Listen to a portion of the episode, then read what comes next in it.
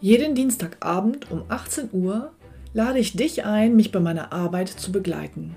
Oft hat dann einer der Teilnehmer die Möglichkeit, live mit mir sein persönliches Finanzprofil in dieser Show an dem Abend zu erstellen. Und am Ende bekommt er von mir dann einen ganz konkreten Vorschlag für seine persönliche Finanzstrategie. Und wenn er das möchte, kann er das dann mit mir umsetzen. Weitere Informationen und den Link dazu findest du auf meiner Homepage utegrebethiel.de.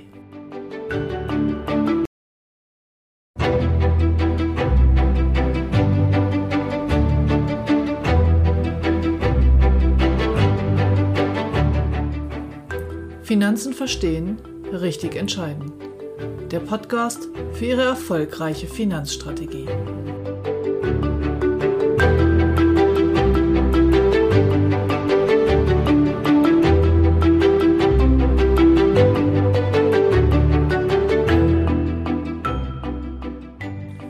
Heute geht es um die wichtigsten Themen, die Sie in Bezug auf Corona beachten sollten. Ich werde Ihnen einen Überblick geben.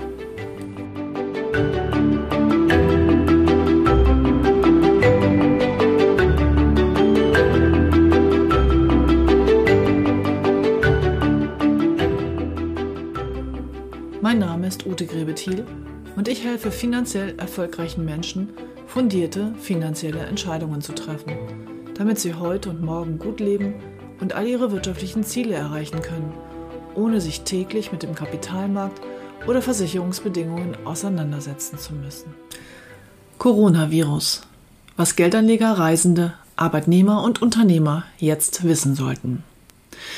Das neue Virus, das Coronavirus, breitet sich auch in Deutschland weiter aus.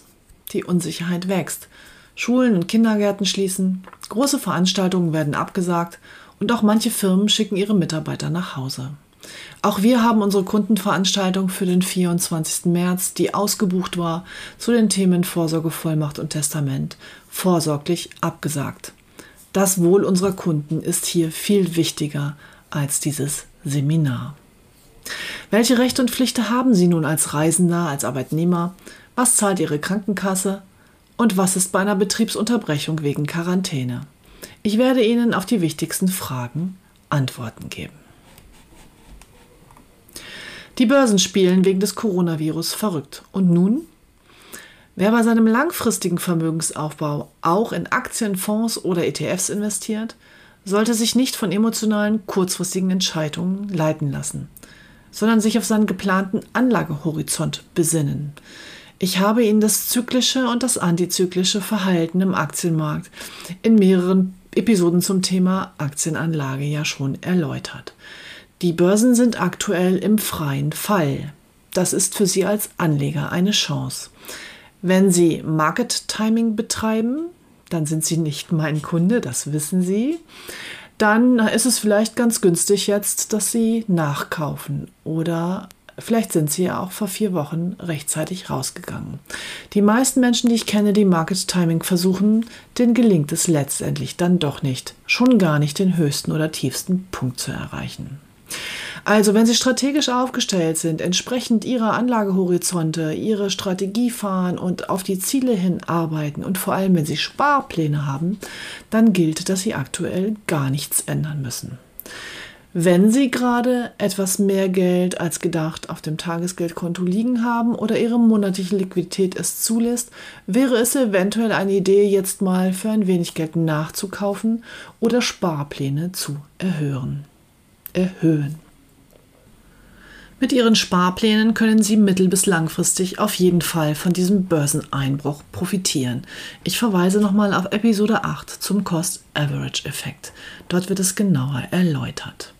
Bei Ihren aktiv verwalteten Fonds haben Sie den Vorteil, dass Investmentprofis die aktuellen Entwicklungen im Blick haben und entsprechend reagieren können. Wenn Sie Beratungsbedarf haben, dann wenden Sie sich bitte jetzt direkt an Ihren Berater oder eben auch gerne an mich.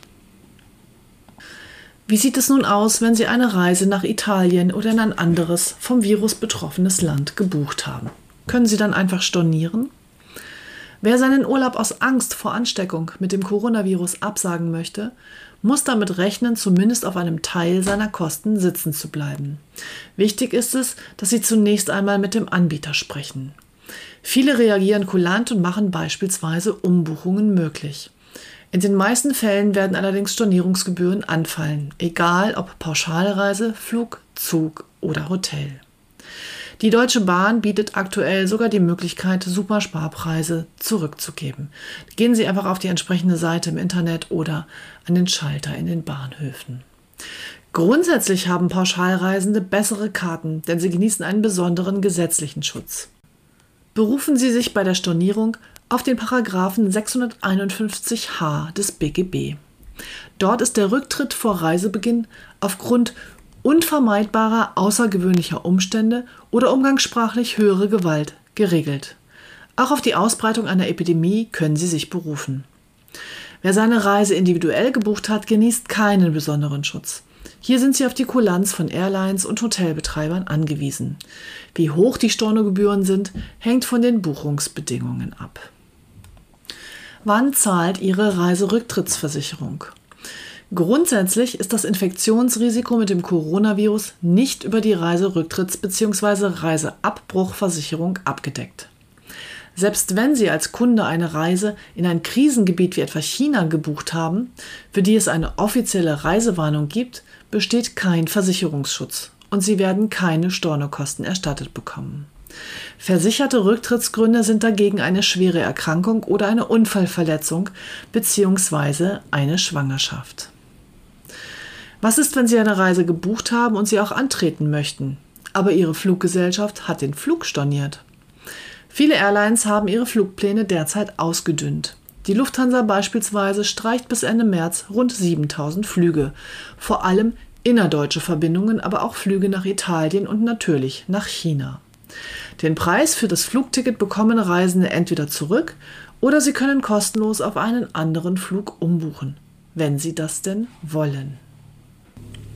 Ob dem Reisenden bei der Annullierung des Fluges zusätzlich Entschädigungszahlungen nach der Fluggastrechtverordnung zustehen, ist laut den Verbraucherzentralen aktuell schwer zu beurteilen.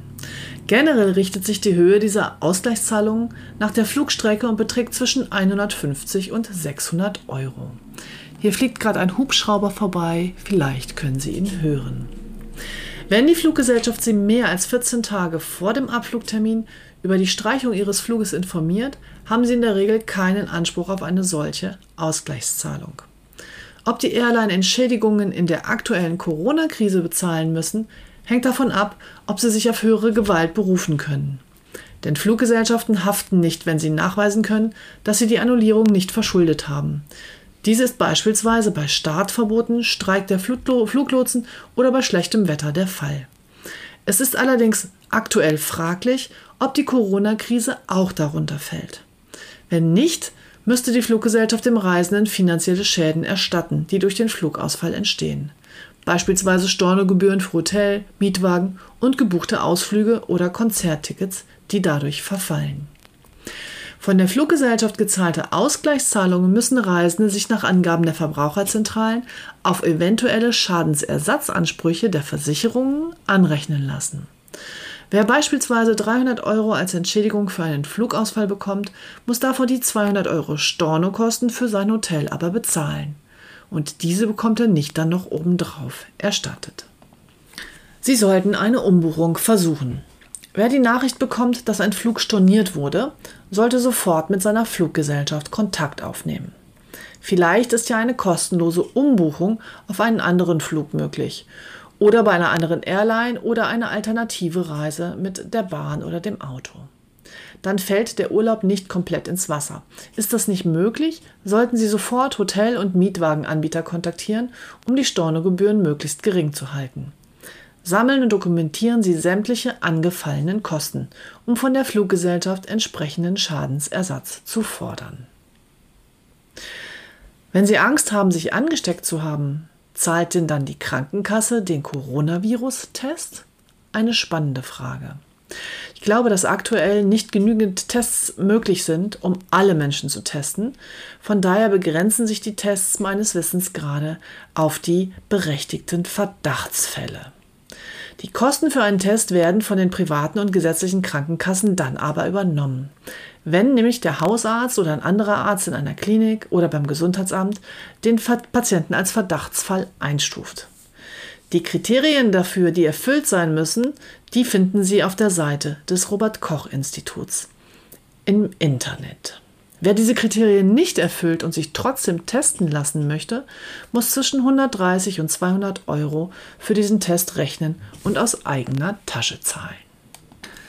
Ist ein Arbeitnehmer erkrankt und wird krank geschrieben, hat er wie gewohnt Anspruch auf sechs Wochen Lohnfortzahlung. Danach erhält er Krankengeld und die Krankentagegeldversicherung greift, falls er eine abgeschlossen hat. Erkrankt ein Selbstständiger oder Freiberufler und wird krankgeschrieben, erhält er, sofern er den allgemeinen Beitragssatz gewählt hat, aus der gesetzlichen direkt Krankengeld bzw. nach Ablauf der vereinbarten Karenzzeit aus Leistungen aus seiner Krankentagegeldversicherung aus der privaten. Was ist, wenn wegen Coronavirus-Verdacht der Kindergarten oder die Schule schließt und ich muss mich um meine Kinder kümmern? Darf ich dann einfach zu Hause bleiben? Nein, das dürfen Sie nicht. Die Kinderbetreuung ist eine Privatangelegenheit. Zunächst einmal müssen sich Arbeitnehmer um eine alternative Betreuung ihrer Kinder kümmern, beispielsweise durch Großeltern oder andere Verwandte oder Nachbarn. Wenn das nicht geht, können Arbeitnehmer mit dem Chef aushandeln, Urlaub zu nehmen oder sich freistellen zu lassen, allerdings unbezahlt. Was ist, wenn ich immer mit öffentlichen Verkehrsmitteln zur Arbeit fahre, also mit Bus oder Bahn, und ich habe Angst, mich auf dem Weg zur Arbeit anzustecken? Darf ich dann von zu Hause aus arbeiten als Angestellter? Die Sorge vor Ansteckung ist kein Grund, nicht im Büro zu erscheinen. Wer auch sonst regelmäßig im Homeoffice arbeitet und das nötige Equipment und IT-Zugänge besitzt, kann vielleicht seinen Vorgesetzten überreden, mehr als üblich von zu Hause zu arbeiten. Ein Recht darauf hat er aber nicht. Wir haben heute für unsere Geschäftsstelle in Hannover, bei, von, die MLP-Geschäftsstelle, entschieden, dass wir unseren Innendienst nach Hause schicken. Die können technisch von zu Hause aus arbeiten und dann ist bei uns eben der Empfang nicht besetzt. Wir haben auch alle Berater gebeten, ihre Kundentermine auf Online-Termine umzubuchen. Die Beratung am PC ist mittlerweile so einfach und von so guter Qualität und viele Kunden wissen es sehr zu schätzen, gar nicht erst zu uns kommen zu müssen, sondern sich mit ihrem Berater im Netz zu treffen. Also wir heute, ich als Geschäftsstellenleiterin habe meine Leute jetzt ins Homeoffice geschickt, einfach um sicher zu gehen. Nun, und welche Versicherung leistet, wenn ein Unternehmer seinen Betrieb vorübergehend wegen Quarantäne schließen muss? Als Versicherungsfall gelten behördliche Quarantänemaßnahmen oder Verfügungen, die anlässlich einer Seuche oder Epidemie explizit gegen die versicherten Personen oder gegen den Betrieb selbst ergehen. Wenn die Regierung hingegen eine bestimmte Region unter Quarantäne stellt, wie es zum Beispiel gerade in Italien der Fall ist, und der Betrieb sich in dieser Region befindet, liegt kein Versicherungsfall vor. Die Praxisausfallversicherung für Ärzte. Die Praxisausfallversicherung bietet Versicherungsschutz für Ärzte und bestimmte Freiberufler wie Anwälte oder Physiotherapeuten, sofern diese ihre Betriebstätigkeit wegen Quarantäne unterbrechen müssen. Die Versicherung deckt die fixen Betriebskosten für die Dauer von in der Regel maximal einem Jahr ab. Die Betriebsschließungsversicherung. Diese Versicherung leistet bei Unterbrechungsschäden, wenn der Betrieb infolge einer meldepflichtigen Seuche nach Infektionsschutzgesetz geschlossen wird. Diese Spezialabsicherung wird in der Regel primär für Betriebe angeboten, die Lebensmittel verarbeiten und für Betriebe des Hotel- und Gaststättengewerbes. Die Leistungsdauer ist ebenfalls wie die Höhe abhängig vom jeweiligen Tarif bzw. der individuellen Vereinbarung. Wichtig zu wissen ist, bei bereits bestehenden Verträgen kann es vorkommen, dass Gesellschaften die Deckung für Versicherungsfälle durch das Coronavirus ablehnen. Das liegt daran, dass einige Gesellschaften meldepflichtige Krankheiten in den Bedingungen abschließend aufgezählt haben und dass das neue Virus da eben nicht drinsteht und deshalb auch nicht versichert ist und die Meldepflicht erst im Nachhinein erlassen wurde. Außerdem beobachten wir derzeit, dass viele Gesellschaften aufgrund der aktuellen Lage keine neuen Verträge abschließen.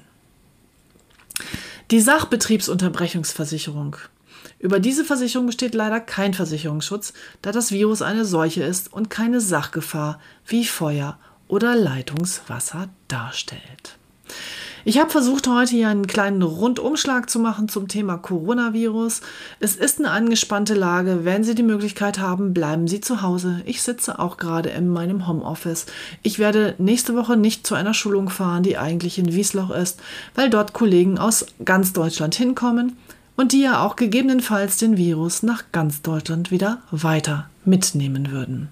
Ich kann viele Dinge online und am PC machen, das ist das Schöne in der, in der modernen Denkarbeit. Von daher werde ich arbeiten können. Aber liebe Hörer, passen Sie auf sich auf. Ich wünsche Ihnen alles Gute und nächste Woche dann wieder mit einem normalen Thema. So will ich hoffen. Ihnen eine schöne Woche und bleiben Sie gesund.